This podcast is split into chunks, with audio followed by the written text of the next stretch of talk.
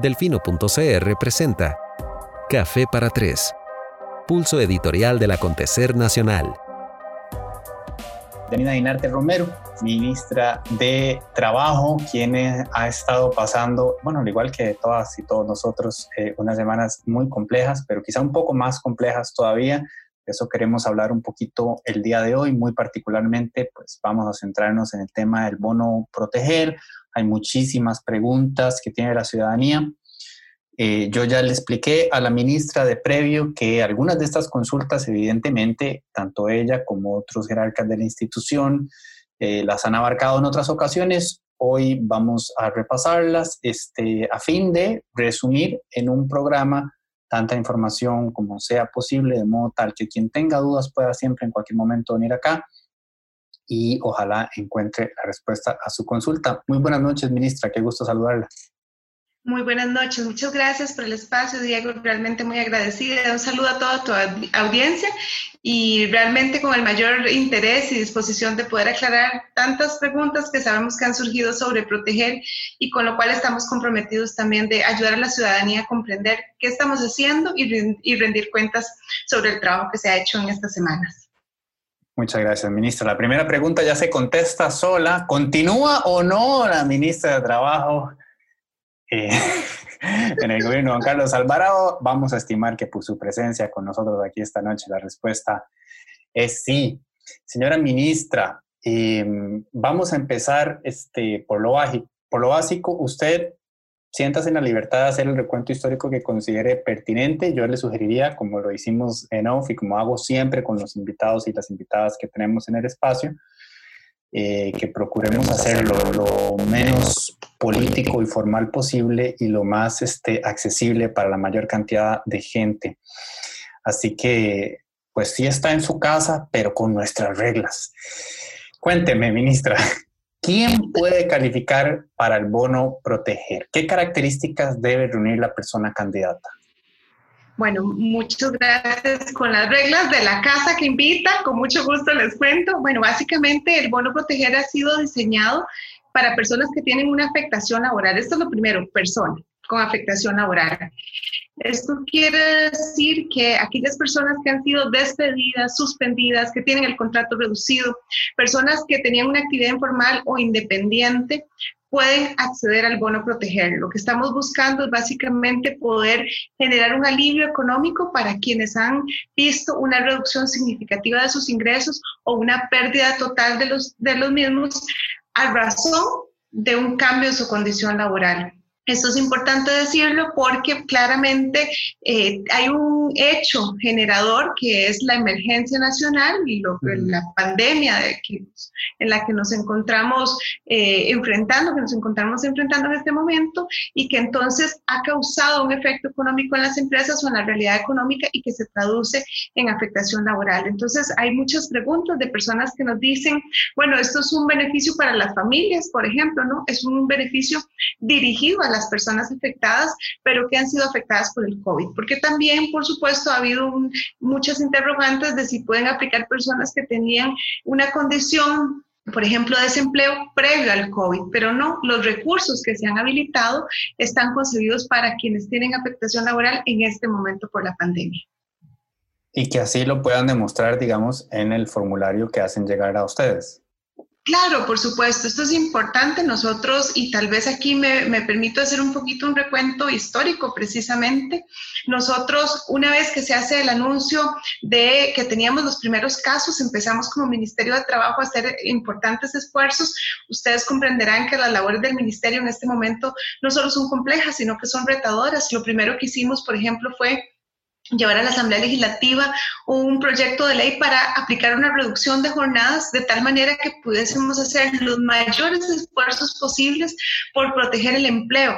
Suena como contradictorio que uno diga, bueno, recorten los salarios, pero lo que aquí teníamos era básicamente una situación en donde los cierres sanitarios o las medidas sanitarias implicaban que las empresas no pudiesen operar en la misma intensidad o no tuvieran el mismo flujo de, de colocación, de venta de sus bienes y servicios y por tanto esa reducción de la visitación o del consumo se traducía en un menor flujo de caja. Entonces, con esa afectación, sabíamos que las empresas iban a tener menos capacidad de soportar sus obligaciones, tanto crediticias como, por ejemplo, con la planilla, y entonces se habilitó esta posibilidad que además hay que decirlo, es totalmente excepcional para efectos de la pandemia. E igual, también hicimos un ajuste en los mecanismos que tenemos para aplicar suspensión de contratos de trabajo y entonces esto ha permitido que no solamente evitemos que muchas personas queden en condición de desempleo, sino también que hemos permitido que alguna proporción de la población siga percibiendo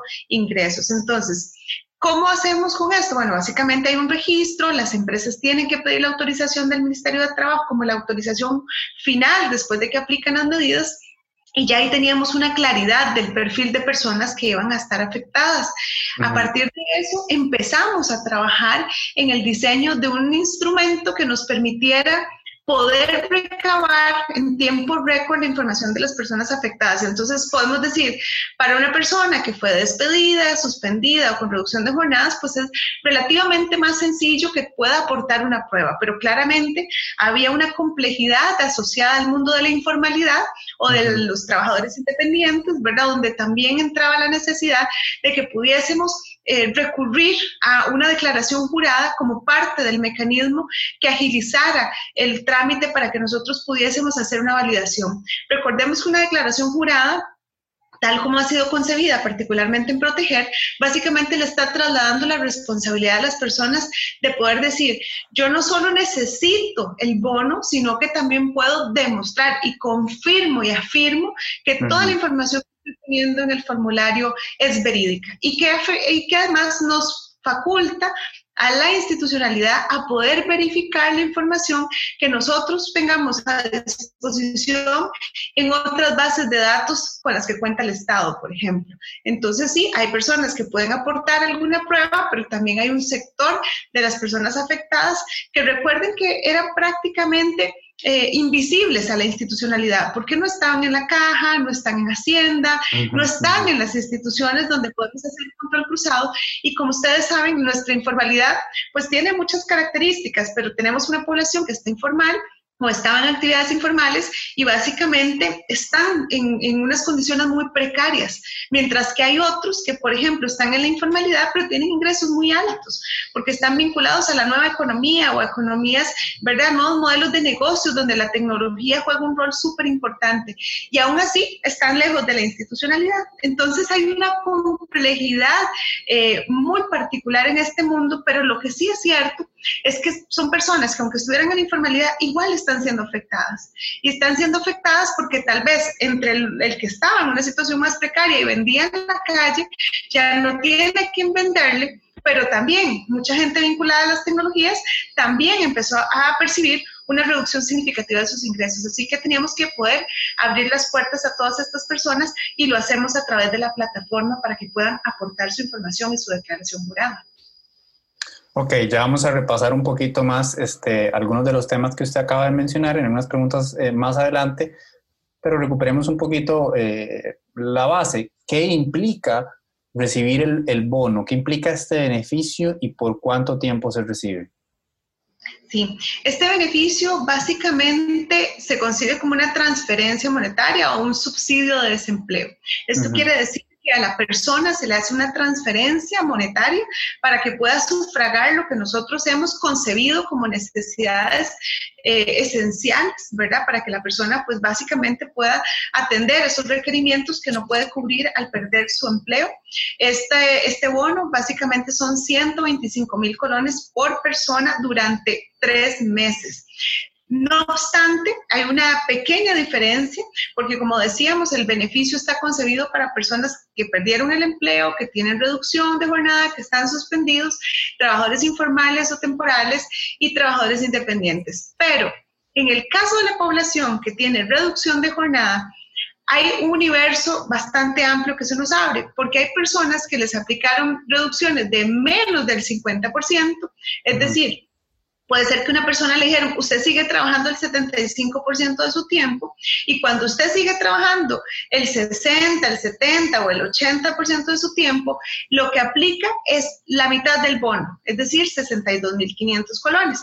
Pero si a la persona le dicen, usted ahora en lugar de trabajar el 100% de su jornada va a trabajar solamente un 40% o un 49%, entonces sí le aplica la totalidad del bono. Esto es muy importante porque sabemos que hay personas que siguen percibiendo algún ingreso y eso, por supuesto, ayuda a aliviar la situación, pero no queríamos dejarlos de lado y por eso, si la afectación es menor o la reducción de jornada es menor, pues puede acceder igual al bono, pero por un monto menor, es decir, por la mitad del bono.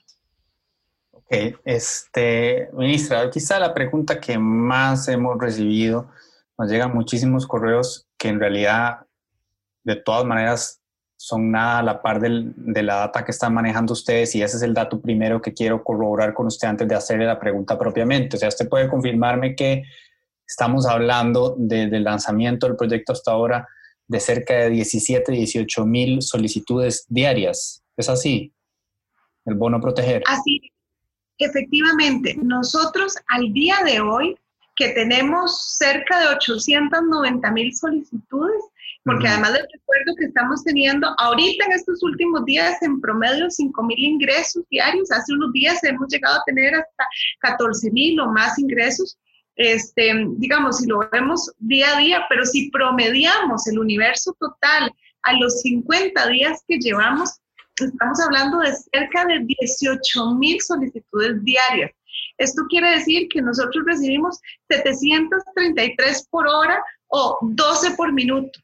Pero este, este volumen de solicitudes, que es realmente enorme, Diego, nos lleva a dimensionar el reto tan grande que como país hemos asumido. Esto significa que en un contexto de pandemia, donde la exigencia es garantizar el distanciamiento social, si nosotros no hubiésemos generado una plataforma que automatizara el servicio, hubiéramos tenido que abrir nuestras oficinas y probablemente las de Limas para recibir a las personas en físico.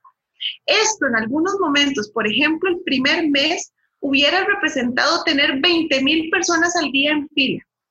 Y entonces yo tomo la totalidad del universo de las personas que han solicitado, esto representa que a un metro ochenta de distancia, que es lo que recomienda el Ministerio de Salud, ya le hubiéramos dado la vuelta al país.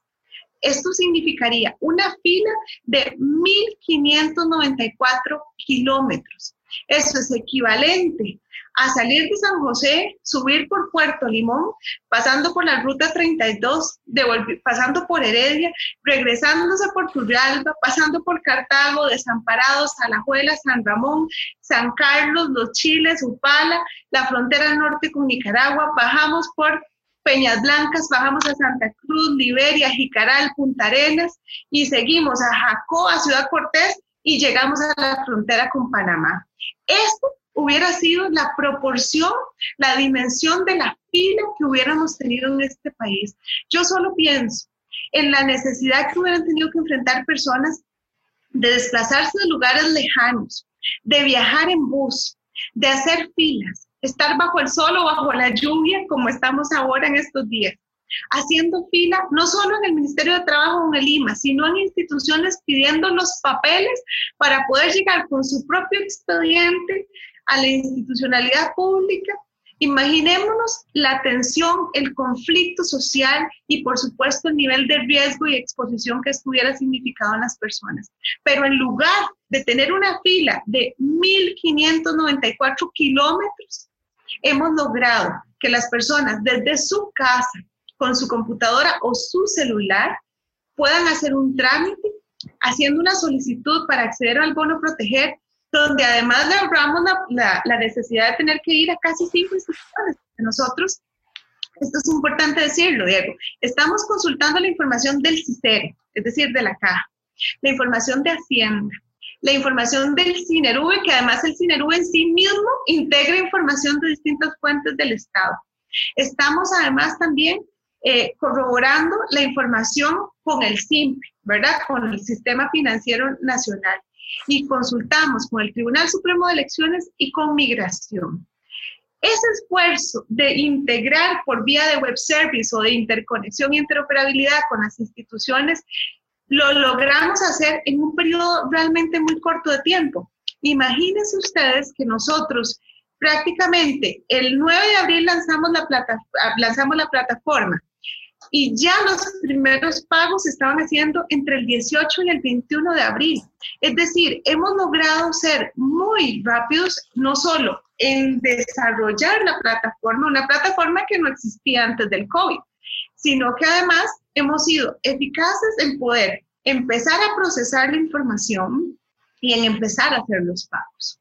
Por supuesto que entendemos que hay una cantidad importante de personas que todavía están en espera y estoy segura que, que, Diego y muchos otros han recibido la, el malestar de muchas personas que dicen, pero yo entré desde Semana Santa y todavía no me han pagado.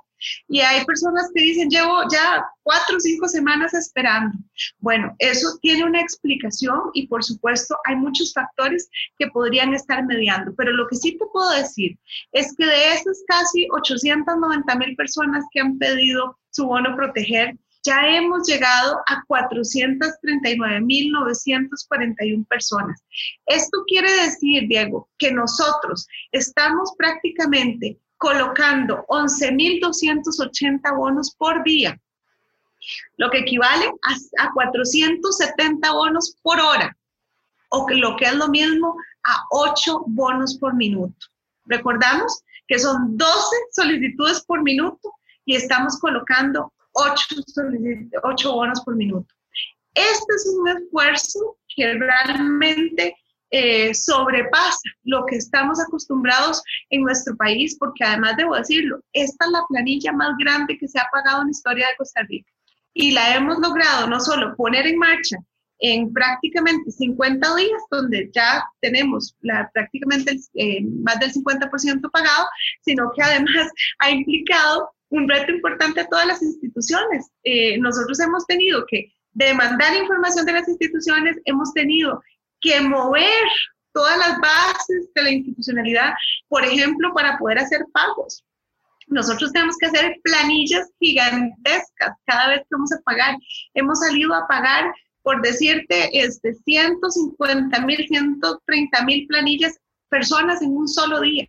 Y eso es un esfuerzo enorme donde entran muchos actores, por ejemplo, para garantizar además el cuidado en todas las etapas de proceso, porque además no solo tenemos que ser rápidos para atender las necesidades de la gente, que es por supuesto sumamente apremiante y entendemos el dolor que está pasando muchas familias, muchas personas, muchas familias que no tienen ingresos, pero además tenemos la obligación de ser vigilantes de los recursos públicos, tenemos la obligación de garantizar que los procesos se hagan bien y que todo además lo hagamos, lo hagamos en el marco de la, de la normativa que nos aplica que no es cosa menor, ¿verdad? Es realmente una normativa amplia y además tenemos que rendir cuentas permanentemente, no solo porque queremos garantizar transparencia, y así le rendimos cuenta a los medios, a la Asamblea Legislativa, a la Contraloría y a la Defensoría, sino que también, por supuesto, tenemos que hacer eh, un procesos de, de transparentar todo, la, todo el que hacer hacia adentro de las instituciones y hacia afuera. Así que el reto no es menor. Llevamos varias semanas sin detenernos, pero comprometidos con llevar alivio a las personas que sabemos que tanto lo necesitan. Tengo, antes de pasar propiamente a la pregunta que le iba a hacer, que sí, en efecto, eh, alude a, lo que usted acaba de, mencionar y, quisiera que profundizáramos un poco en eso porque es quizás la inquietud más grande que tienen este, las personas, que tienen las personas que siguen esperando. Dos tres reflexiones en torno a lo que usted me dijo. Una que creo que le va a gustar y dos que creo que no tanto. La tercera no, no le va a gustar a nadie, ni a usted ni a mí. La primera es que en efecto yo creo que ya habrá tiempo para que auditorías lo determinen y para que observadores externos así lo corroboren, pero todo da la impresión de que a nivel de tecnología y a nivel de prevención en términos de salud, esta plataforma evidentemente pues ha sido un éxito, pues ha evitado la necesidad de esas filas, eh, que como usted dice habrían sido eh, catastróficas, y ha logrado responder sin existir de nada a algo muy rápidamente, enlazando a todas esas instituciones a las que usted mencionó. Y me parece que eso pues hay que reconocerlo, pero me lleva entonces a la segunda reflexión, que es la que le digo que quizás a usted no le va a gustar tanto. Eh, es evidente entonces que la institucionalidad cuando quiere puede y uno quisiera como ciudadano que la institucionalidad no tuviera que este, querer solo cuando no le queda de otra. Es decir, la crisis ha puesto de manifiesto que sí podemos ofrecer este otro estándar, que sí podemos trabajar a otra velocidad, que sí podemos coordinar de otra manera. En este momento, evidentemente, como país nos está moviendo la necesidad del pueblo, que está en una situación desesperante, lo que me lleva a la tercera conclusión que le digo que es triste para usted, para mí y para todo el país, que en este lapso de tiempo ya casi 900 mil personas hayan tocado desesperadamente la puerta del ministerio, dejando saber eh, que se han visto directamente afectadas de forma tan, porque yo diría que evidentemente toda la población se ha visto afectada, pero por lo menos ya 900 mil están diciendo, está la necesidad que ha generado esta crisis que requiero de este subsidio pues es un indicador más que evidente del nivel de crisis que estamos manejando, de la situación que estamos enfrentando y, de los retos por venir, que además siguen siendo, ¿verdad?, muy indeterminados. Yo a usted le voy a preguntar ahorita, este, ¿verdad?, porque estamos hablando de tres meses, pero por supuesto ya la gente me está preguntando si el ministerio va a poder extenderlo otros tres meses más y luego tendremos que seguir preguntándolo quién sabe por cuánto tiempo y tendremos que hablar de del financiamiento y tal, pero vayamos en orden, porque me gusta que usted se explaya bastante en las respuestas, eso se lo agradezco, a mí me gusta escuchar, me gusta que la gente tenga la oportunidad de escuchar, eh, pero igual tenemos que ir revisando algunos detallitos. Entonces, muy en concreto, la pregunta que yo le iba a hacer eh, es de esta persona que representa a tantas otras, que ella me pone hoy, buenas, desde el 17 de abril se me indicó que mi solicitud de bono proteger estaba en análisis y el día de hoy no tengo una respuesta definitiva. ¿Qué opciones de seguimiento tenemos los costarricenses para saber cuál es el estatus real de nuestra aplicación? ¿Hay manera de saber si se debe seguir esperando a que llegue este auxilio o si ya me lo rechazaron y no va a llegar? Estamos hablando, usted dijo, me gustó que lo, que lo puso bastante claro, entran 12 por minuto, estamos saliendo a 8 por minuto. Sigue siendo asombroso para el estándar costarricense, por favor no se lo tome personal, pero digamos que es una eficiencia que pocas veces se ha visto pero está la cantidad de personas que ha solicitado ayuda. Usted mismo decía, en este momento ya 890 han entrado, se han logrado alcanzar a 439 mil. De esas que no se han logrado alcanzar, hay algunas que están esperando desde inicios de abril, como esta que nos escribe. ¿Qué le podemos contestar a esa persona costarricense que pregunta qué opción de seguimiento tengo? ¿Cómo puedo saber cuál es mi estatus? ¿Hay manera de saber si se debe seguir esperando o si ya me lo rechazaron y no va a llegar? Sí, muy bien, Diego. Me permito nada más devolverme un poquito a tus reflexiones antes de entrar a la pregunta, porque me parece que son súper valiosas y contrario a lo que pensás, yo coincido con vos definitivamente. Yo creo que proteger nos está enfrentando a un cambio de paradigma. Y yo creo que esto es realmente muy importante porque por lo menos yo en mis experiencias previas donde me ha tocado la responsabilidad de luchar contra la tramitología o tramitomanía que tenemos en el país, poder llegar a implementar un modelo de este tipo, yo creo que sienta un precedente muy importante. Y es el precedente de que efectivamente sí se puede, de que esta es la ruta correcta y de que esta además es la ruta que deberíamos seguir para poder reducir el, el, impacto que tiene en la vida de las personas, los trámites y los requerimientos que las instituciones muchas veces pedimos. Esto debería ser el nuevo paradigma y realmente me parece que como, como cambio paradigmático eh, nos expone a las instituciones mismas a un gran aprendizaje, porque parte de lo que nosotros hemos venido haciendo es, como digo yo, en sentido figurado, estresando a las instituciones en el sentido de que la información tiene que estar disponible, de que tenemos que poder tener disposición a conectarnos, pero que además hay que hacerlo bien, porque estamos hablando, por ejemplo, de datos de las personas y entonces hay una serie de requerimientos jurídicos que también hay que cumplir, pero donde tenemos que buscar la mayor eficiencia. Entonces yo coincido completamente con vos en que esto es, una, esto es un reto, es una oportunidad y tiene que ser una lección aprendida que incorporemos todas las instituciones. Ahora bien, tenés razón, eh, definitivamente el estar frente a 990 mil personas que están pidiendo el auxilio del Estado en un momento donde la afectación laboral es tan grande, pues claramente nos preocupa y nos ocupa. ¿verdad? Nos genera grandes retos, no solo para ponernos en perspectiva de cuáles son las soluciones inmediatas que hay que generar, sino también de cómo va a ir siendo ese proceso transicional, porque claramente la gran aspiración es que con la reactivación económica podamos ir, ¿verdad?, generando una recuperación de los puestos de trabajo. Por eso lo decía muy al principio.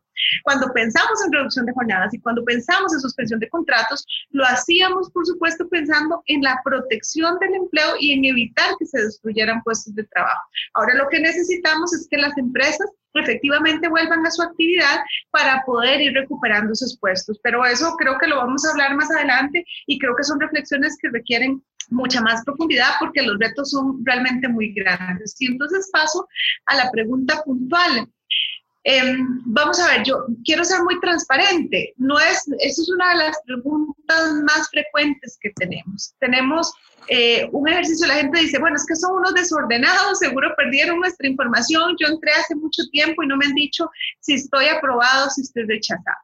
Lo primero que yo quiero decir es, hasta este momento, no hay una sola persona que tenga un rechazo. Y esto es realmente importante, Diego, porque para los efectos de las personas es necesario que sepan que no hay una sola comunicación de rechazo. No obstante, sí nos hemos encontrado personas, un grupo importante de personas que tienen lo que nosotros llamamos impedimentos. ¿Qué son esos impedimentos? Alguna alerta que el sistema nos ha generado y que nos dice, esta persona tiene un requisito que no nos valida el sistema. Por ponerles un ejemplo, puede ser una persona que me sale como que es funcionario público o funcionaria pública. Recordemos, y aquí hago un paréntesis para decir quiénes no pueden aplicar del todo el bono proteger. No pueden aplicar. Funcionarios públicos, personas pensionadas, quienes tengan una transferencia del Estado superior a 50 mil colones, menores de 15 años, personas privadas de libertad y agrego personas que no tienen afectación laboral. Entonces, esos seis grupos de personas no pueden aplicar el bono proteger. No obstante, hay personas que aparentemente sí tienen estas condiciones. Eso es lo que nosotros llamamos los, eh, las restricciones al bono. Si el sistema logró entrar y tiene alguna de estas restricciones, tenemos que pedirle a la persona que nos aporte la información para confirmar o descartar que tiene alguna de esas características. Entonces, esos impedimentos, que ahorita son cerca de 46 mil personas,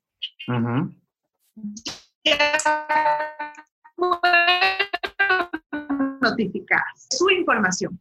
Y ahora lo que necesitamos es validar esa información.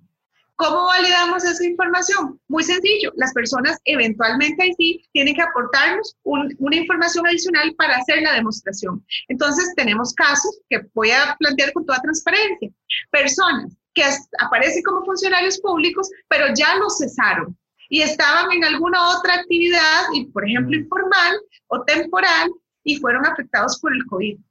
También tenemos personas que, por ejemplo, aparecen como que estaban privados de libertad y ya habían sido dados, digamos, ya, ya habían sido absueltos y estaban igual en una actividad ¿Por qué puede darse esto? Bueno, básicamente porque el tiempo o la situación de las personas cambió. Entonces, esto es muy importante porque, por ejemplo, como ustedes saben, hace unas semanas también dijimos que habían unas personas que habían sido pagadas, pero que encontramos unas inconsistencias. No sé si recordás ese tema que tomó mucha fuerza en el país. ¿Por qué hay una inconsistencia? Por ejemplo, de ese 0.5 de los pagados que encontramos que el sistema nos hace una alerta, nos vamos a revisar la situación y nos encontramos que hay muchas personas que cambió su situación. Entonces, contrario a lo que se interpretó por muchas personas en este país de que todo había sido mal pagado y que el gobierno se había equivocado y que la plata estaba yendo a personas que no lo necesitan o no lo merecen, no, no era así. Lo que pasa es que hay personas que cuando le damos el primer bono no tienen trabajo y en el transcurso del mes consiguen trabajo o los vuelven a llamar a su empresa. Y entonces cambia la situación laboral de la persona y no es que tengo que cobrarle el bono que ya le pagamos, sino es que tenemos que venderle los siguientes pagos. Pero ustedes tienen cómo, cómo o sea, hay una, digamos, esto es parte de, de, las consultas que tenía para más adelante, pero abordémosle una vez. ¿Ustedes sí tienen forma entonces de darle trazabilidad a eso, de darle seguimiento, detectarlo por su cuenta, de actualizar esa data? Absolutamente. Diego, para que tengas una idea y todos los que nos siguen puedan dimensionar el reto que esto significa. El sistema aplica validadores diarios es decir, ese gran universo de personas están constantemente validándose, verificando cada punto de la información para saber si la situación de una persona cambió. Y esto es realmente importante porque el sistema nos alerta. Y entonces podría ser que efectivamente la situación de las personas haya cambiado en el lapso de un mes y cuando yo estoy a punto de, por ejemplo, pagar el siguiente mes de esa persona, el sistema me hace una alerta y me dice, esta persona ya no tiene la misma situación y le aplica alguna de las restricciones. Y entonces hay que suspender su pago, verificar la información con la persona y determinar a partir de una investigación si procede seguir pagándole o si procede suspender el pago. ¿Qué tipo de contacto recibe esta, esta persona? Porque usted dice verificar la información con la persona por correo, la llaman.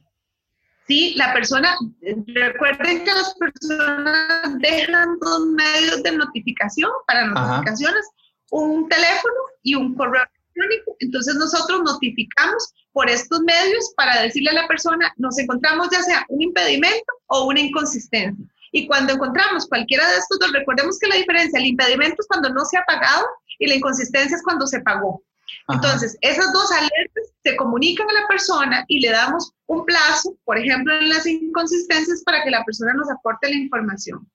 La persona, además, puede ingresar a la plataforma y se va a encontrar en la esquina superior derecha un espacio donde está eh, básicamente la ventanita que dice mi expediente digital. La persona ingresa a mi expediente digital y ahí puede hacer la gestión de actualizar su información y nos dice, bueno, a mí me notificaron de un impedimento y entonces llega, tuk, tuk, tuk, ingresa la información, corrige. Pero si tiene una notificación, porque ya había sido pagado, y tiene una notificación de una inconsistencia, va a recibir una comunicación formal con un correo puntual a donde tiene que aportarnos la información, porque ahí sí hay una investigación diferente. Esta es una investigación porque ya se le pagó a la persona. Entonces hay un órgano de procedimiento que hace esa investigación. Entonces, estos abogados reciben la información, validan la información y resuelven y dicen, esta persona estaba bien y esta persona si tiene un problema y ordena, ¿verdad? Hace la, bueno, más bien hace la recomendación para que no se haga el pago y las autoridades resolvemos no continuar con el pago. Entonces, sí hay control, sí hay seguimiento. Pero vuelvo a la pregunta de la, de, la señora que, que te consultaba. Si no hay todavía rechazos, todas las personas siguen en ese mecanismo de espera. ¿Por qué tal vez no le ha llegado a la persona si lo necesita? Pueden mediar los otros factores. Por ejemplo, nosotros aplicamos unos criterios de priorización. ¿Qué quiere decir un criterio? ¿El sistema lo hace? ¿Ustedes? ¿Cómo, ¿Cómo se puede manejar la prioridad? Porque hay personas que quizás lo necesitan más y siguen esperando y algunas que no tanto y ya lo recibieron. Sí, les voy a contar cómo funciona esto. Básicamente, el sistema prevé un algoritmo, ¿verdad? ese algoritmo hace las validaciones, hace las verificaciones de la información y además, antes de hacer gestión de pago, aplica unas eh, unos criterios de verificación, de, perdón, de priorización. Esos criterios son, por ejemplo, ¿cuál es la afectación laboral de la persona? ¿Cuál es el nivel de ingreso actual de la persona? Por ejemplo, si es una jefatura de hogar y cuántas personas tiene cargo, también contempla si la persona es un adulto mayor o una persona con discapacidad, por mencionar algunos.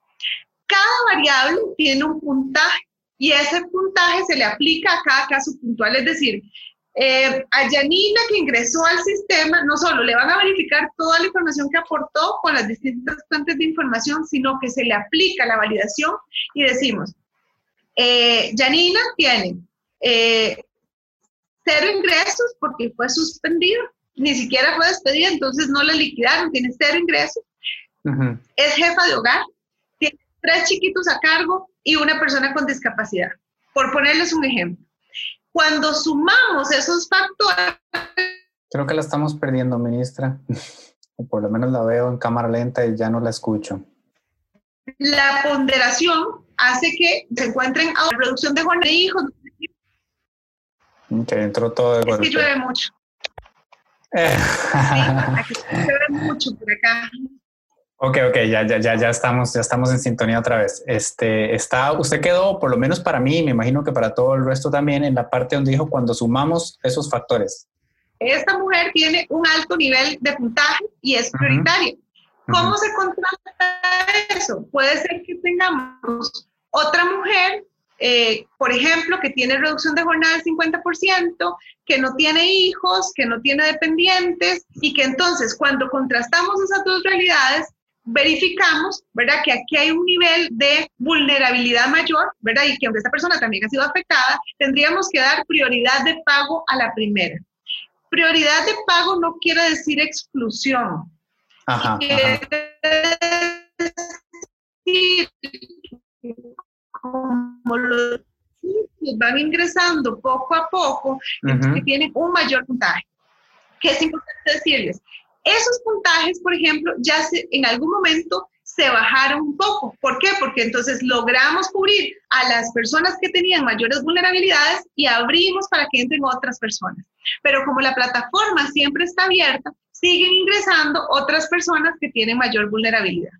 Entonces, por ejemplo, hay personas que nos dicen, es que yo ahorita tengo menos ingresos, estoy con una jornada eh, por decirte así, del 50% y a mí no me ha llegado. Bueno, es que tenemos que llegar más rápido. Eso es básicamente lo que nosotros tenemos en este momento disponible para aplicar esas priorizaciones y eso nos ha permitido, por ejemplo, llegarle a una población realmente grande. Es más, les puedo eh, compartir el dato porque, bueno, creo que ahorita así, vamos a ver si lo tengo a mano para no, para no ser imprecisa, pero por ejemplo, con respecto a los ingresos, Em, vamos a ver, por ejemplo, de las personas que han sido afectadas. Vamos a ver si lo ves. Creo que este es un dato muy potente para poder dimensionar cuál es el nivel de afectación. Por ejemplo, el 79%, Diego, de las personas al primer mes que habían recibido el bono, el 79% tenían ingresos inferiores a 50 mil colones. Entonces, estamos hablando de que le estamos logrando llegar a quienes menos ingresos están reportando.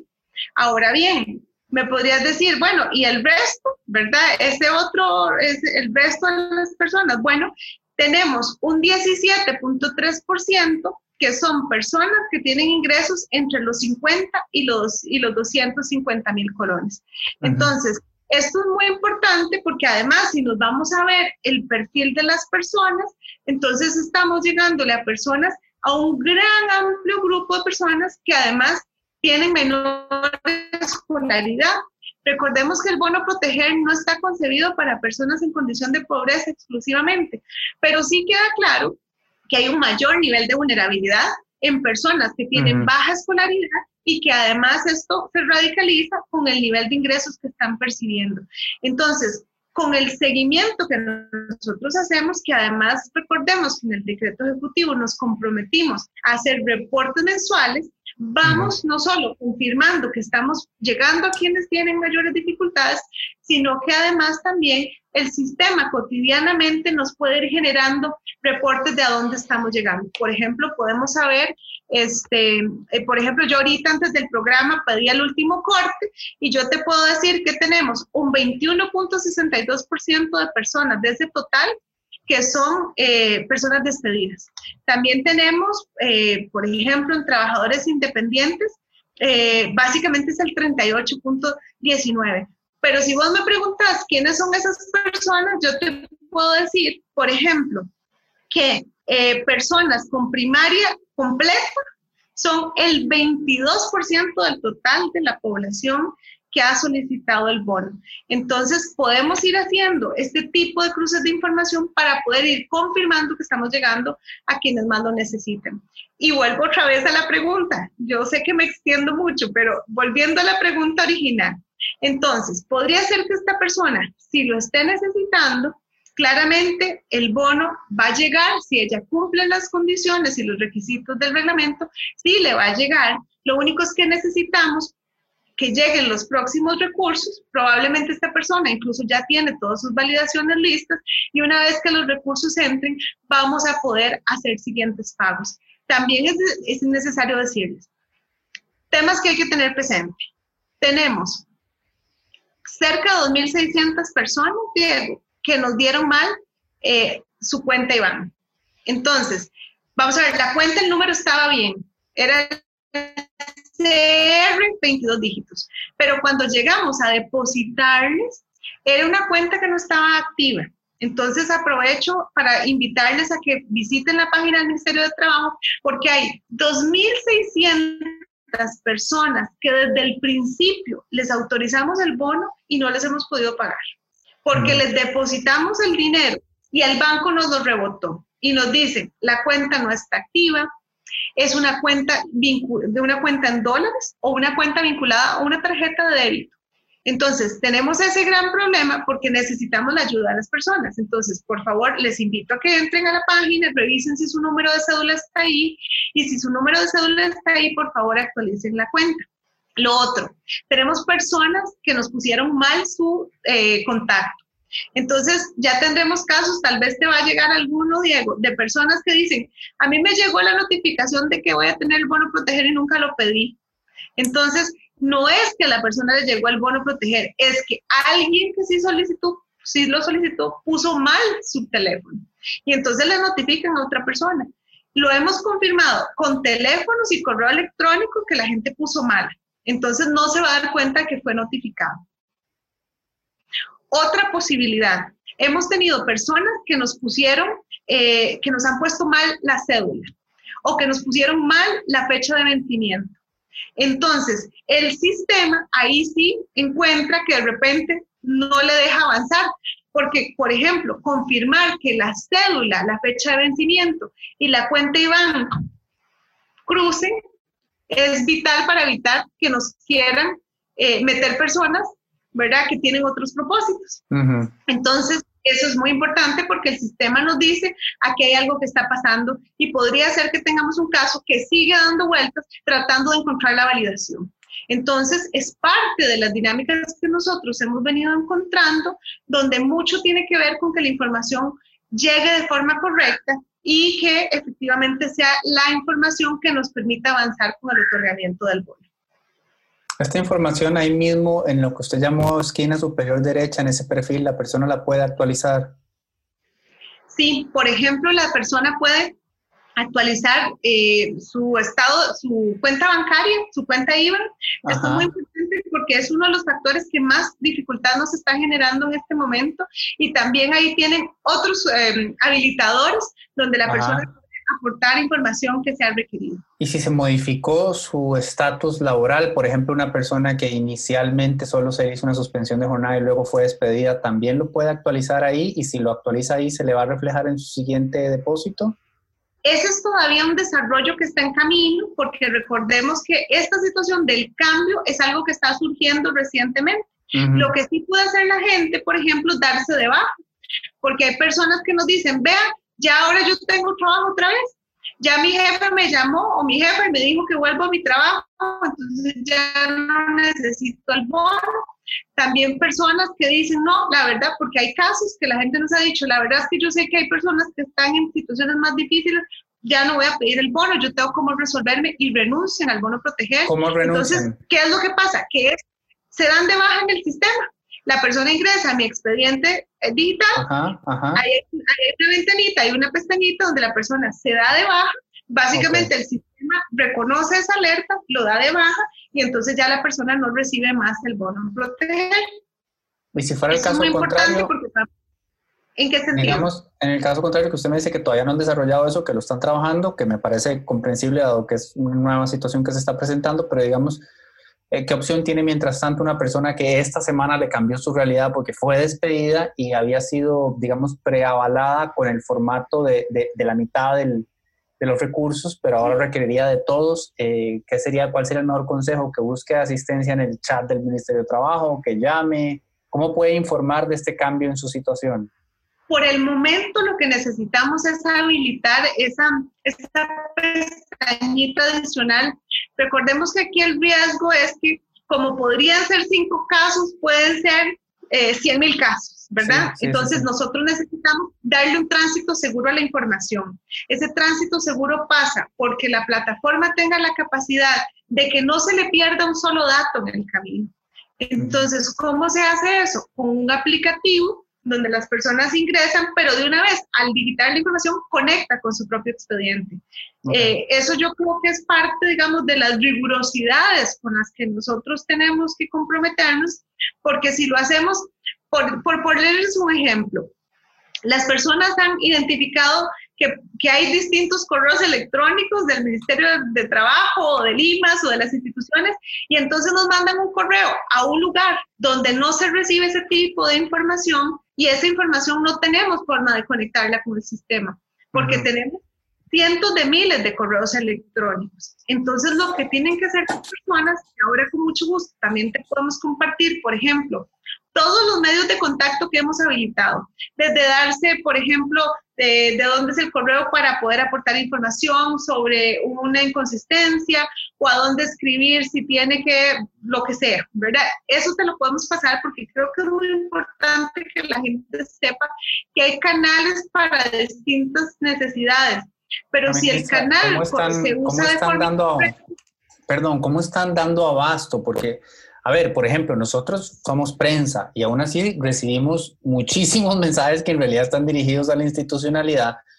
Eh, yo lo que pienso es, yo, no espero que el sistema sea perfecto, jamás, mucho menos si está tramitando 900 mil este, eh, solicitudes.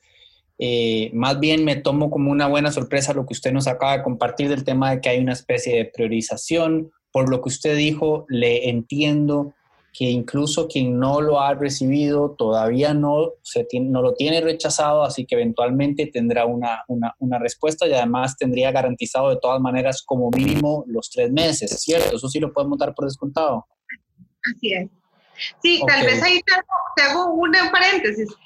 Los tres meses de la persona empiezan a correr cuando recibe el primer bono. Exacto, ok.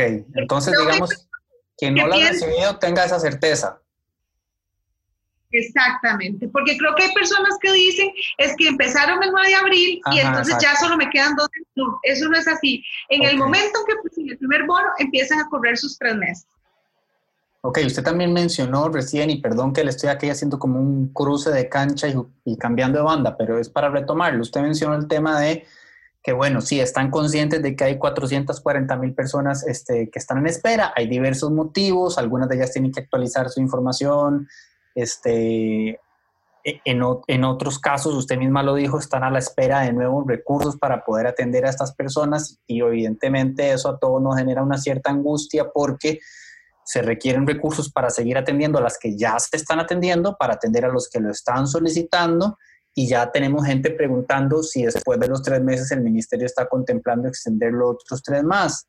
Entonces, ¿para cuántos alcanza la cobija, señora ministra, y por cuánto tiempo y qué tienen previsto para enfrentar esta situación, visto que, como estamos revisando los números, eh, estamos hablando ya casi de un millón de personas. Así es. Bueno, debo decir que nosotros estamos en un constante eh, análisis de la situación financiera precisamente para tener claridad de conforme van ingresando los casos, cuántos recursos necesitamos. Eh, por ponerte un ejemplo, y, que, y creo que esto más bien voy a, voy a poner una aclaración que es fundamental. Para cada persona, para cada uno de estos 439.941 personas que ya tienen su bono, nosotros tenemos reservados sus tres meses. Eso es lo ah, primero que es fundamental. Porque no nos dar el chance de decir, bueno, ahí tenemos la plata, entonces coloquemos los bonos y a ver si nos alcanza. No. Cada persona aprobada ya tiene habilitado en reserva sus recursos por los tres meses. Eso es fundamental. Ahora bien, en el universo de la gente que todavía está en proceso de espera de pago. Para estos efectos, por ejemplo, yo estoy esperando que de aquí tal vez a lunes nomás podamos colocar em, cerca de, creo que son 90 mil bonos más y eso ya es una cantidad importante, este, que sería, digamos, lo último de lo que tenemos habilitado, digamos, en liquidez en este momento. Pero el lunes ingresa a la Asamblea Legislativa un presupuesto extraordinario para básicamente habilitar los recursos de links y los recursos de combustibles. Por ejemplo, con el links estamos hablando que son 75 mil millones, que básicamente son 200 mil bonos más. Mm. ¿Verdad? Entonces, una vez que pase este, y combustibles es un poquito menos, bueno, bastante menos, pero es un recurso que se tiene que presupuestar y que una vez que pase por la Asamblea Legislativa ese presupuesto, nos autorizan a nosotros los recursos. Entonces, claramente, esto también es un tema de tiempos, ¿verdad? Es un tema de tiempos bajo la lógica de que los dineros, y esto es importante que las personas lo sepan, no es que están ahí este, y que nosotros no los colocamos. Entonces, sino que está garantizado los de los ya aprobados, pero hay que gestionar los recursos. Entonces, ya nosotros hemos gestionado eh, unos recursos adicionales que se pagarán en estos próximos días y adicionalmente vendrán los recursos del presupuesto. Todavía seguimos nosotros, ¿verdad? Identificando necesidades. ¿Por qué esto? Necesidades de fuentes de financiamiento. ¿Por qué? Porque la plataforma no se ha cerrado. Y mientras la plataforma siga abierta, por supuesto seguirán entrando solicitudes. Ahora viene el gran debate. La pregunta más recurrente, ¿qué va a pasar después de los tres meses? Recordemos que básicamente estamos hablando de que incluso llegarán personas, eh, ya estamos terminando el mes de mayo, habrán personas que tendrán su primer mes de bono proteger en junio. Y esto va a significar que vamos, ¿verdad?, con este primer grupo de pasos. ¿Qué está pasando con respecto al futuro? Bueno, nosotros todavía estamos en un tiempo muy temprano para poder determinar a ciencia cierta si tiene que darse una expansión del beneficio. Además, por supuesto, esto también pasa por determinar no solamente la disponibilidad de recursos, ¿verdad? Sino también las condiciones en las que vamos a dar sostenibilidad a cualquier decisión que tomemos. Parte de los retos en esto no pasa solo por la habilitación de recursos, pasa por la habilitación de las condiciones para el empleo. Sabemos que hay sectores de la economía que van a tener procesos de recuperación mucho más complejos, mucho más lentos, pero también sabemos que hay otros sectores de la economía que tienen una capacidad de recuperación mucho mayor. Entonces, en ese tránsito necesitamos no solo determinar y acompañar con otros con otro tipo de servicios, otro tipo de herramientas que nos permitan potenciar el conectar a las personas con, con la, digamos, con el mercado laboral. Entonces, es parte de lo que nosotros estamos trabajando. Yo no sería responsable si en este momento digo, de fijo, ¿verdad? Vamos con tanto más, porque realmente tienen que calibrarse todas las circunstancias para poder determinar este, hasta dónde podemos llegar en términos de sostenibilidad financiera pero también en términos de lo que va a ir pasando con la economía. Yo les quiero contar que, por ejemplo, si bien no es, eh, no podemos hablar de proporciones enormes, si estamos hablando que hay empresas que ya empiezan a volver a su actividad ordinaria y que poco a poco empiezan a desaplicar las medidas de, por ejemplo, reducción de jornadas. Entonces hay personas que así como algunos pasan de jornada del 50% a suspensión, también hay personas que pasan de reducción de jornadas a la normalidad o a su trabajo a tiempo completo. Entonces, esto es parte de la dinámica que se va a ir enfrentando. Insisto, yo no puedo decir que es la gran mayoría ni nada cercano, pero sí la esperanza es que conforme las medidas en el mundo sanitario vayan ajustándose también, eso vaya permitiendo una recuperación de algunas actividades y eso pues es parte de lo que nosotros estamos monitoreando. Pero para tranquilidad de, de todos los que nos escuchen y nos siguen esta noche, nosotros sí estamos, sí tenemos cálculos, por supuesto que estamos en constante elaboración de escenarios, así como lo hicimos desde que llegó el primer caso de coronavirus a nuestro país. Ok, bueno, usted acaba de confesar que sí se manejan proyecciones y supongo que puede aplicarme la misma que aplica el Ministerio de Salud cuando le pedimos las suyas.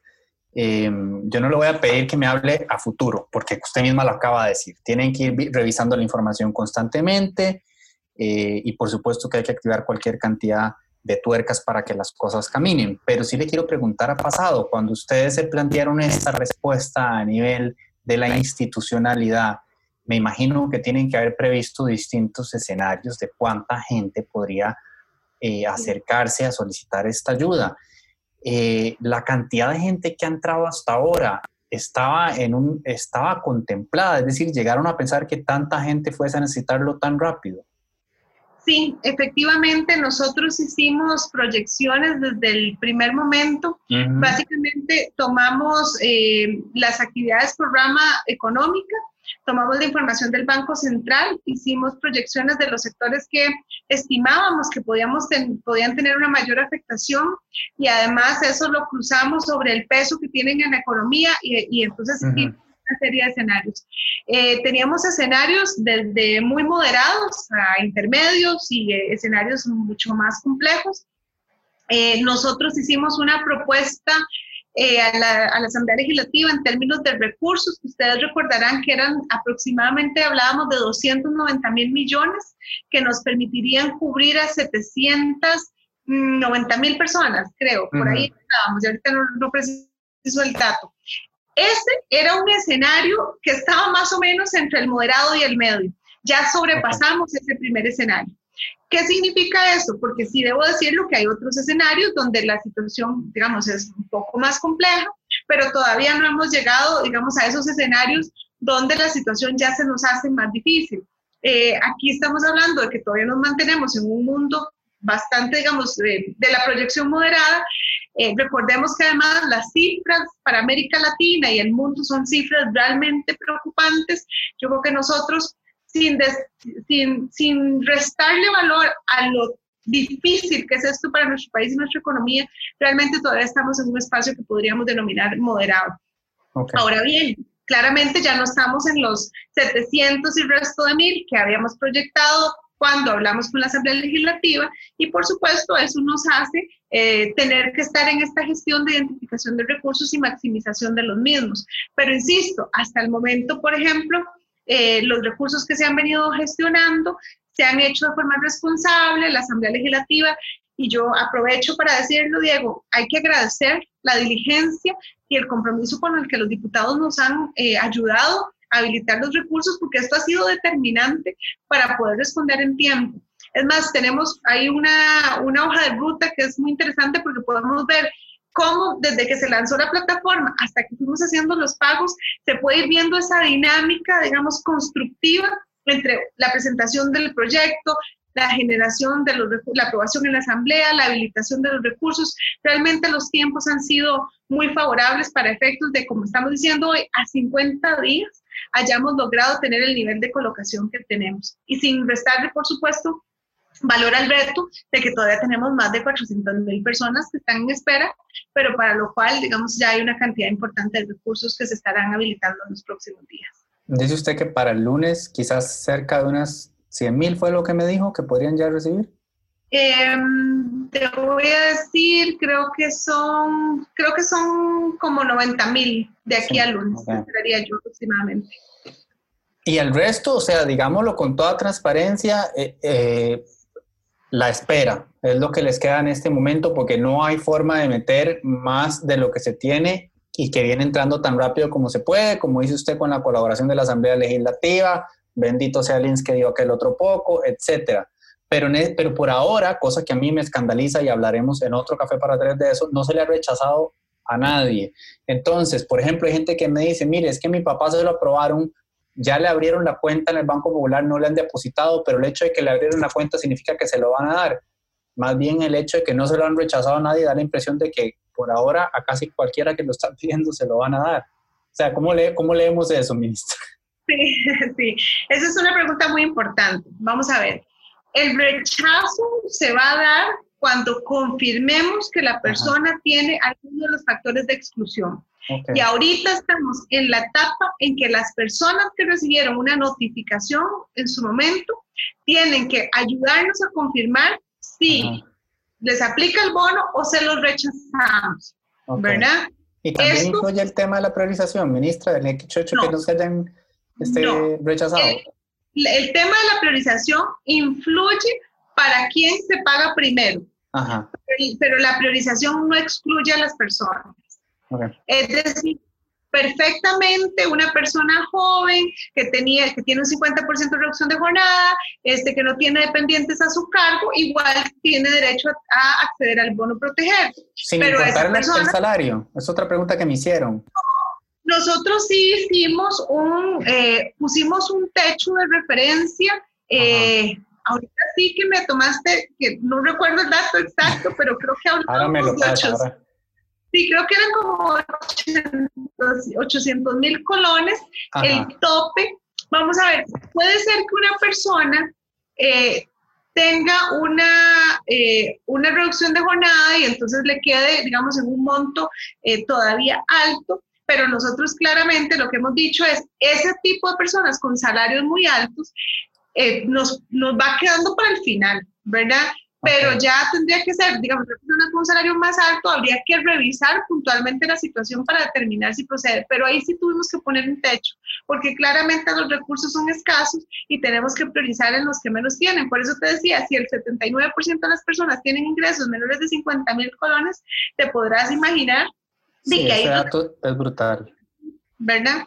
Pero no quiere decir este, que que haya una exclusión a priori si tienen un salario, digamos, un poquito más alto. Ahora, insisto, entonces las personas que tienen impedimentos, es así, es muy importante que nos aporten la información, lo hacen en el mismo expediente y con esa información que aportan tomamos la decisión de si se les tiene que rechazar el bono. Pero yo no voy a rechazar el bono a priori sin darle la oportunidad a la persona de que me pueda demostrar si efectivamente le aplica o no le aplica. Eso es muy importante. Ahora bien, de como decía, sí, ahí, es, ahí tenemos que pedirles, yo sé que es muy difícil en este momento que la gente pueda aceptar y comprender que les pedimos eh, un poquito más de espera, pero básicamente esto tiene que ver con recursos. Recordemos, es más, Diego, para que, para que tengas una idea, cuando nosotros lanzamos la plataforma, lo que hicimos fue nosotros, del Ministerio de Trabajo, que no tiene generalmente recursos, tuvimos que tomar la decisión de posponer algunas, algunas actividades, algunos programas que teníamos para poder habilitar 4 mil millones, 4 mil millones solamente, para poder llevarle alivio a personas. La CNE, la Comisión Nacional de Emergencias, nos habilitó en ese momento 4 mil millones más para poder cubrir 32 mil bonos. Es decir, los esfuerzos que hemos hecho las instituciones son enormes. Este, este primer presupuesto que se aprobó hace unas semanas atrás y que nos permitió incrementar significativamente la colocación, es a razón, en una parte muy importante, de reducciones que hicieron las instituciones donde empezaron a recortar de donde pudieron y más para trasladarlo al bono proteger. El esfuerzo financiero que estamos haciendo como Estado es gigantesco, porque además tengo que decirlo, Diego, el Estado también está percibiendo una disminución de sus ingresos, contrario a lo que la gente puede tal vez pensar. Recordemos que mucho de la actividad del Estado se financia de la recaudación. Entonces, estamos recaudando menos impuestos, se está recaudando menos por planillas y entonces todas esas reducciones en las recaudaciones también impactan en las instituciones. Entonces yo sé que es difícil, eh, yo por supuesto tengo que ser muy empática y entender el malestar de muchas personas que dicen lo necesito y lo necesito ya, pero estamos haciendo todo el esfuerzo para que los recursos lleguen lo más prontamente posible y que las personas que ya fueron completamente validadas además puedan pasar eh, prontamente a eh, recibir su bono proteger. Así que yo espero que en las próximas semanas, como te decía, bueno, de aquí al lunes, para empezar, tengamos este, otro grupo importante de personas que puedan clasificar y adicionalmente tengamos la posibilidad de ya disponer de los recursos que eventualmente la Asamblea Legislativa nos pueda autorizar. Ok, ministra, una batería de preguntas rápida porque ya le, me aproveché de usted durante ahora 10 minutos, o sea que ya estamos sobre tiempo, pero son puntuales. Esta información acerca de, digamos, el, el, el esfuerzo y la redirección de recursos del Estado para afianzar, a proteger, que de todas maneras, aquí estamos hablando, digamos, transparentemente, no está resultando todavía suficiente y necesitamos gestionar más recursos para poder terminar de atender a toda la gente que ha pedido dinero. Pero esa información está disponible en el informe que ustedes van a enviar mes a mes en el al Congreso. La información de la ejecución presupuestaria, decir. Es decir, sí, exacto, el dinero que pasó en la CNE, el dinero que pasó. Sí, por ejemplo, nosotros hoy le presentamos a la Asamblea Legislativa personalmente ese informe que mandamos hace ya casi dos semanas. En ese informe, además, que está colocado en nuestro sitio web, se puede confirmar no solo cuántas solicitudes ingresaron, cuánto se ha pagado, de dónde venía la plata, cuántos, cuánto aportó cada institución y cuánto se ejecutó. Nosotros estamos completamente convencidos de que poder transparentar lo que estamos haciendo es vital. Número uno, para la confianza de la gente, eh, precisamente porque sabemos el malestar que puede generar, que no lo hemos podido llegar a todos al mismo tiempo por la falta de disponibilidad también para los órganos de control, porque si hay algo en lo que hemos velado desde el primer momento, es que nosotros fuimos los que nos pusimos a las órdenes de, de, de toda la institucionalidad de control. Queremos ser claros con la, con la Asamblea Legislativa, queremos ser claros con la Contraloría General de la República y queremos también darle toda transparencia a la Defensoría de los Habitantes, por ejemplo. Igual lo hacemos tanto Limas como yo con nuestras auditorías internas, porque más bien lo que queremos es garantizarnos que si encontramos oportunidades de mejora, se pueden aplicar a tiempo y claramente el tema de la colocación de los recursos es vital. Aquí no solo yo tengo que velar por el buen uso de los fondos públicos, sino que también tengo que velar por el alivio que realmente necesitamos llevarle a la personas y garantizar paz social, porque así es en parte como lo podemos hacer en este momento. ¿Tiene una idea usted de cuántas personas han sido bancarizadas a partir del proyecto de Proteger? Sí, estamos hablando de más de 64 mil personas que ya tienen una cuenta abierta pero la cantidad de solicitantes supera las 100 mil personas. Yo creo que lo que estamos haciendo en este país es realmente transformador, porque el hecho de abrirle una cuenta bancaria a una persona que no está bancarizada cambia en mucho su posibilidad de acceder a otros servicios a futuro. No solo los servicios que eventualmente le pueda dar el banco, sino también, por supuesto, el hecho de acercarle a otros medios de pago y, por supuesto, también a tener mayor agilidad en la forma en que interactúa con eh, los bienes y servicios que están en el mercado. Yo creo que esta es una, ha sido una gran experiencia. Y perdón que se me quedó una pregunta que me hiciste, y es que si a una persona se le abrió la cuenta, ya, ya está aprobado. Bueno, una persona a la que se le abre la cuenta tiene una precalificación, pero podrían haber otros factores que se identifiquen, no por nosotros, sino eventualmente por la entidad financiera, que podría generar en algunos casos alguna dificultad para poder este, avanzar en el otorgamiento del bono, pero si eso sucede, también se le hará saber a las personas. ¿Puede la ciudadanía denunciar algún caso de una persona que está solicitando el bono proteger sin, digamos, cumplir los requisitos? ¿Y dónde puede hacerlo? Sí, definitivamente hemos encontrado que esto es una necesidad. En la página web del ministerio tenemos un espacio donde se pueden recibir las denuncias. Tal vez, Diego, aprovechando, te cuento que en la página del ministerio hay todo un apartado que tiene que ver con el COVID. Entonces está tanto la información vinculada a reducción de jornadas y suspensión de contratos, porque esto aprovecha el comercial, que no tiene que ver con proteger. Pero hay muchas personas que nos han dicho, por ejemplo, yo no sé si, si mi patrono efectivamente tiene autorización para aplicarme reducción de jornadas o si al menos la tramitó. Y entonces a la gente la mandan para la casa suspendida, pero nunca le dijeron, eh, el patrono no le dijo si lo había pedido en el ministerio y si era, había sido un trámite correcto. Entonces las personas pueden ingresar a la página, está la lista de las empresas que lo han pedido, de las que están en trámite, que han pedido, las autorizadas y las rechazadas y si no aparece en la lista, si mi empresa me aplicó reducción y no está en la lista, ni en rechazada, ni en pendiente, ni nada.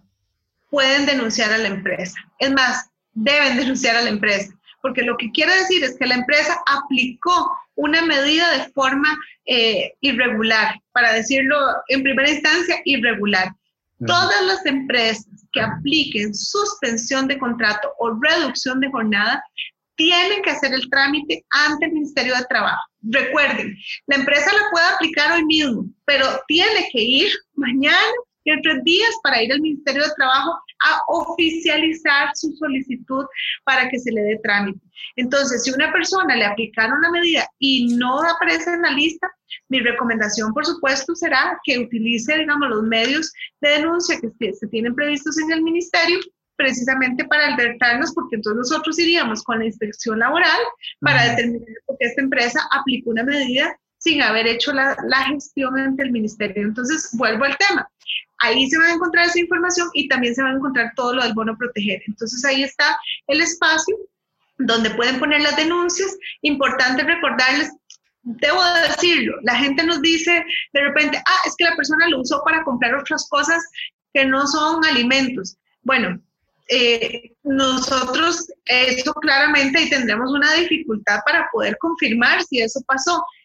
Lo que aquí es importante que sepan las personas es que la denuncia tiene que ser sobre si la persona tiene alguna de las condiciones que le harían no sujeto del beneficio, ¿verdad? O no beneficiario. Entonces, por ejemplo, eh, ¿qué nos pasa? Que nos diga una persona, ah, mira, es que, eh, no sé, una vecina este, no ha perdido el empleo y entonces ella tiene su ingreso completo y pidió el bono proteger. Entonces, bueno, ya ahí sí es importante que nos notifiquen o que nos digan, esa persona tiene una pensión y igual pidió el bono proteger. Entonces, con esa denuncia, nosotros hacemos el trámite para verificar si efectivamente tenemos algún aspecto, ¿verdad?, para motivar la investigación y poder ya sea sentar responsabilidad sobre esa persona o este, y eventualmente sacarla de la plataforma. Estamos en pandemia, ministra, así que por favor espero que la respuesta a esta pregunta sea sí. Tanto, sea sí, afirmativa, tanto la denuncia eh, de un eventual patrono o empresa que aplicó este, medidas sin estar formalizada por el Ministerio de Trabajo, como la denuncia de un eventual beneficiado que está recibiendo sin este, llenar los requisitos este, respectivos. Ambas se pueden hacer en línea, ministra. Sí, Sí, por supuesto. Nosotros, el, Ministerio de Trabajo, parte de los retos que hemos eh, asumido fue digitalizarnos. Nosotros eh, llegamos en, en, los momentos más críticos a prácticamente cerrar la operación física y nos trasladamos virtualmente eh, atendemos en los chats institucionales, atendemos por teléfono, por correos electrónicos. Para eso, digamos, hay distintos canales de recepción que es muy importante y te los vamos a facilitar. Creo que es realmente importante que los tengan las personas. Y si yo mañana, si yo mañana me invento una auditoría de ese chat institucional y me hago pasar por un ciudadano, ¿se va a sacar un 10 la, la asistencia? Bueno, es un gran reto porque claramente hacemos el mayor esfuerzo, pero sí les debo decir que tenemos cientos de llamadas que a veces puede ser que las personas tengan que esperar un poquito más para la respuesta, pero en realidad hemos hecho un gran, debo decirles, Diego, que nosotros incluso en algunos momentos hemos tenido que optar por pedir colaboración de todo el ministerio, ¿verdad? Es decir, cambiando un poquito las funciones, ¿verdad? Eh, Debo decir que el Ministerio de Trabajo se ha portado frente a esta pandemia en la, en la línea frontal de, de esta crisis como unos grandes héroes y heroínas. O sea, yo quiero reconocer el trabajo del Ministerio de Trabajo. O sea, yo siento un orgullo que no les puedo explicar porque realmente el nivel de compromiso ha sido espectacular. Eh, debo decir, lo dice la ministra de Trabajo, hemos trabajado jornadas muy prolongadas, muy extenuantes, pero ha sido pura mística, puro compromiso. La gente se ha entrenado, las hemos capacitado para que puedan atender los distintos chats y los distintos canales de información donde la gente ha requerido de nuestra asesoría y de nuestra atención. Y debo decir, yo estoy muy orgullosa. Ha sido un trabajo extraordinario y por eso además me permito decirlo con todo el orgullo del mundo, porque realmente el ministerio no solo se puso la camiseta, sino es que se arrollaron las mangas y han dado y hecho una labor excepcional. Procuramos no fallarle a la gente, pero también hay que entender que, eh, por ponerte un ejemplo, eh, en, en reducción de jornadas son cientos eh, de miles también de personas las que nos tramitan por día. Para ponerte un ejemplo, al día de hoy tenemos eh, en suspensión de contratos 5.234 empresas. que, que han pedido la solicitud. Y si vamos a reducción de jornada son 6.614. Eso quiere decir que estamos hablando, por un lado, de 134.104 personas y por el otro 58.200 personas.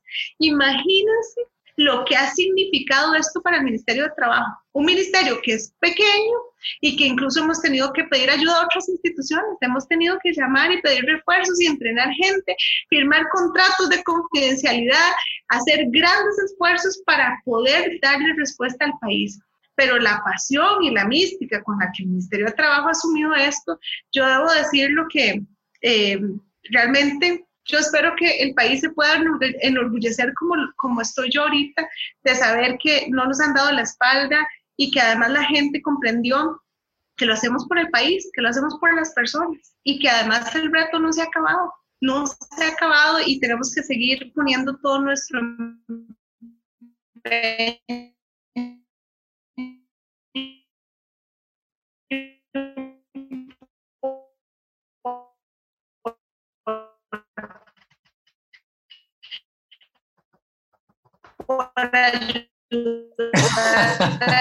aliviar la, situación tan apremiante que enfrentamos como país. Eh, ministra. Les he perdido. Le perdimos todos a usted y es una lástima porque viera qué bonito que le estaba quedando ese discurso. y en los últimos 15 segundos ahí nos falló el proveedor de internet, no vamos a dar nombres eh, a usted, porque yo estoy perfecto, HD, 4K, la gente solo me está diciendo que es usted, así que lamentable. Eh, doña Janina, la verdad es que... Así la verdad, yo soy una persona muy escéptica, este, poco amigo de, personas que están en, puestos de función pública eh, que dediquen espacio de, de su tiempo al autofloreo y, voy a hacer la excepción este, con usted. Eh, tengo bastante tiempo a darle seguimiento a su carrera. No puedo decir esto de muchos este, funcionarios públicos, pero revierte credibilidad, por lo menos a mi criterio personal. Estoy hablando como ciudadano antes que como periodista. Y la verdad es que también como periodista eh, le di bastantes vueltas a su trabajo en su momento para ver qué podía encontrar y eso me llevó a encontrar más bien una, una agradable sorpresa eh, que de alguna manera he podido conformar a lo largo este, del tiempo. Así que debo decir que lo que le estoy ofreciendo es el beneficio de la duda, señora ministra, es decir, ese es, eso es lo que le concedo. Voy a, voy a darle beneficio de la duda con lo que nos ha contado hoy, la percepción que nosotros tenemos dentro de las posibilidades que tiene su cartera, con el tamaño que tiene y la dimensión del reto que ha tenido que enfrentar Sinceramente, se lo voy a decir, es, este, es positiva, sé que el reto es, es enorme, sé que queda mucho por hacer. Eh, me parece que tanto salud como trabajo definitivamente han sido este, dos ministerios inmensamente destacados en la gestión de esto que, que nos compete a todos. Eh, me alegra saber que otras instituciones han puesto de su parte, me alegra saber que los diputados han puesto de su parte, me alegra saber que la propia este, mística interna del ministerio también ha ayudado a sacar esta tarea por delante. Es evidente por lo que hemos conversado, los números que usted nos ha compartido, que queda mucho por hacer. Usted lo sabe, o sea, imagínese eh, si yo, que no tengo nada que ver con esto, estoy recibiendo todos los días correos de personas que se lo juro, que lo estremecen a uno, de lo tristes que son, no me puedo imaginar la posición en la que están ustedes. Así que sí, nos queda mucho eh, pendiente, pero alivia este, saber que, van dentro de lo que pueden bien encaminados. Algo muy puntual, ¿tiene idea del porcentaje de personas eh, que han aplicado que están dentro de la informalidad, ministra? Sí, definitivamente es una proporción muy grande de personas. Ya te doy el, el dato exacto. Para no engañarte, en informalidad estamos hablando de un 23 de un 23% de personas informales, pero si sumamos las personas que están en el mundo independiente, estamos hablando que eh, es más, es casi el 60% de los solicitantes. Es realmente una proporción muy grande. Recordemos además que este país tiene cerca de un millón de personas en la informalidad y claramente esto se, se expresa también en este momento eh, frente a la pandemia.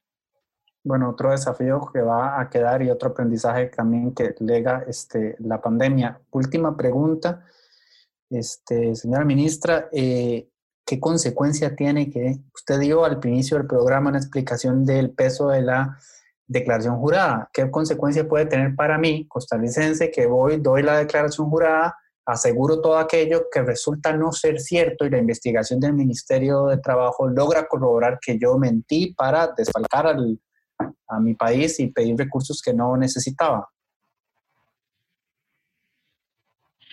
Las consecuencias son, en primera instancia, la suspensión del pago hasta determinar que efectivamente no hay responsabilidad puede implicar la recuperación de los fondos pagados si es que realmente se consolidaran y claramente también puede tener otro tipo de responsabilidades que tendríamos que eventualmente, según la situación, valorar si se trasladan a otras instancias, incluso las instancias judiciales.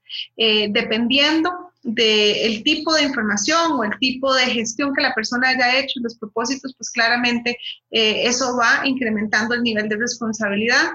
Eh, para no quitarte mucho tiempo, pero sí poniéndolo en perspectiva, hay personas que eh, ingresaron al sistema, eh, les aplicaba algunas de las restricciones, las identificamos y lo que dicen es, bueno, está bien, ahora ya me queda claro que no tenía que hacerlo y de propia voluntad han devuelto el dinero. Entonces yo también quiero dejar claro que existe esa posibilidad, si una persona quiso intentarlo, y entendiendo que no le corresponde, por un lado, les agradecemos eh, que si no se les pagó, que efectivamente se den de baja y si por alguna situación se concretó un pago que no debía darse, la persona sigue teniendo la posibilidad de devolver el dinero y darse de baja. También hemos puesto a disposición y hemos incluso coordinado con Hacienda para que Hacienda nos habilitara eh, cuentas bancarias para las transferencias y que la gente no tenga que salir a los bancos y pueda devolver el dinero en caso de que efectivamente por alguna razón no le proceda el pago.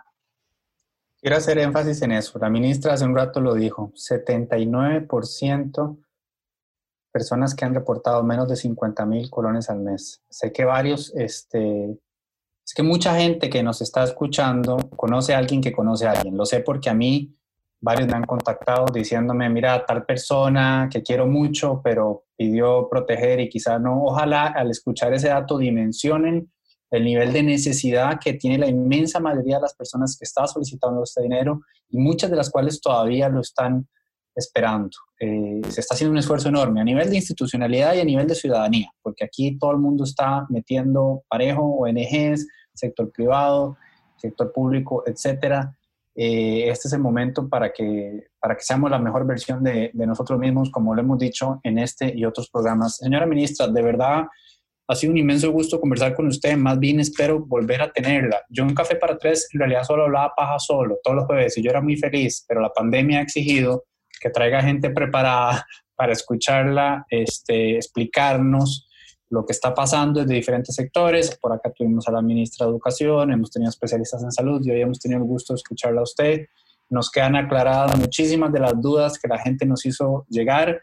Eh, esperamos también que, que nos siga haciendo llegar, este, bueno, no usted personalmente, pero el Ministerio de Trabajo, toda la data que tengan. Eh, creemos en ese esfuerzo de transparencia al que usted aludió. Sé que en el primer examen que les hizo una, por cierto, una organización civil, los números no fueron los mejores, así que queda el reto de que el segundo lo sean. Eh, yo conozco de su honradez y, su, de su visión y por supuesto para la ciudadanía es importante poder fiscalizar eh, estos números que además son abrumadores. Entonces, en buena hora por esa intención de hacer las cosas, de hacerlas bien y sinceramente a nombre de, a nombre personal, porque no puedo hablar de nadie más que de mí y de mis tres gatas, este, gracias por el trabajo que están haciendo a usted y a todas las personas en el Ministerio de Trabajo, en lo que podamos ser de utilidad. Eh, aquí estamos también como interlocutores con la ciudadanía. Espero que pasen muy buenas noches, de verdad, ministra, y muchas gracias por su tiempo. Gracias, Diego, a vos por el espacio. Realmente muy agradecida por el beneficio de la duda. Eh, trabajamos para honrar esa confianza. esa confianza la valoramos muchísimo, eh, no solo en los medios de comunicación y en, y, en, y en, las personas referentes en distintos espacios, sino también en los órganos de control que están siendo, por supuesto, muy vigilantes y queremos honrar esa, esa con responsabilidad el reto que asumimos. Y, y nada más una cuñita. Eh, efectivamente queremos ser totalmente transparentes y nos estamos esforzando mucho para poder garantizarle a la gente que la información esté a disposición. Y cuando no se evaluaron, que me parece muy importante, el ejercicio de la evaluación teníamos 20 días de haber lanzado la plataforma. Imagínense ustedes que nos están, no solo ellos, mucha gente nos está evaluando como si fuéramos una institución con años de existir. Y es un programa que tiene 50 días de haber nacido.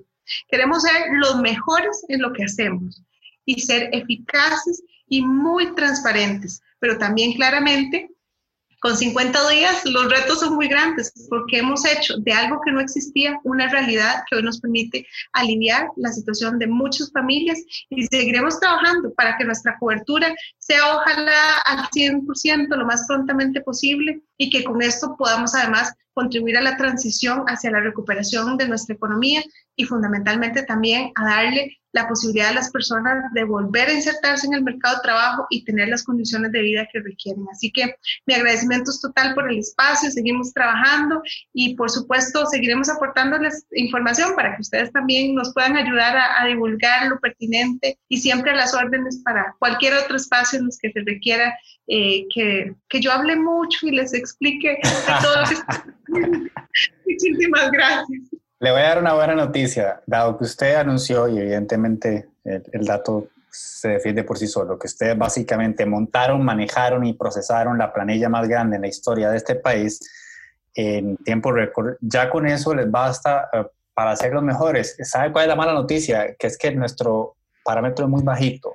A Costa Rica le hace falta, le hace falta mucho, entonces no era muy fácil superarlo, pero definitivamente lo que hemos podido revisar hoy, lo que hemos conversado hoy, habla de un trabajo que hay que decirlo abiertamente, es impresionante. Y por eso le digo que a mí me encantaría que más adelante terceros, ojalá entidades externas y demás, puedan hacer todas las auditorías del caso y puedan en efecto certificar que lo que se hizo fue excepcional y que eso además, como dijo usted, deje un precedente, sea un cambio paradigmático y sea una herencia para la correcta y mejor gestión de todo en el Estado, no solo de los recursos de los que se disponen, sino del tiempo de la gente también. No puede ser que a Doña Tere le apen la placa y tenga que ir a hacer 17 trámites en media pandemia porque no hemos logrado hacer que esas cosas sean más fluidas.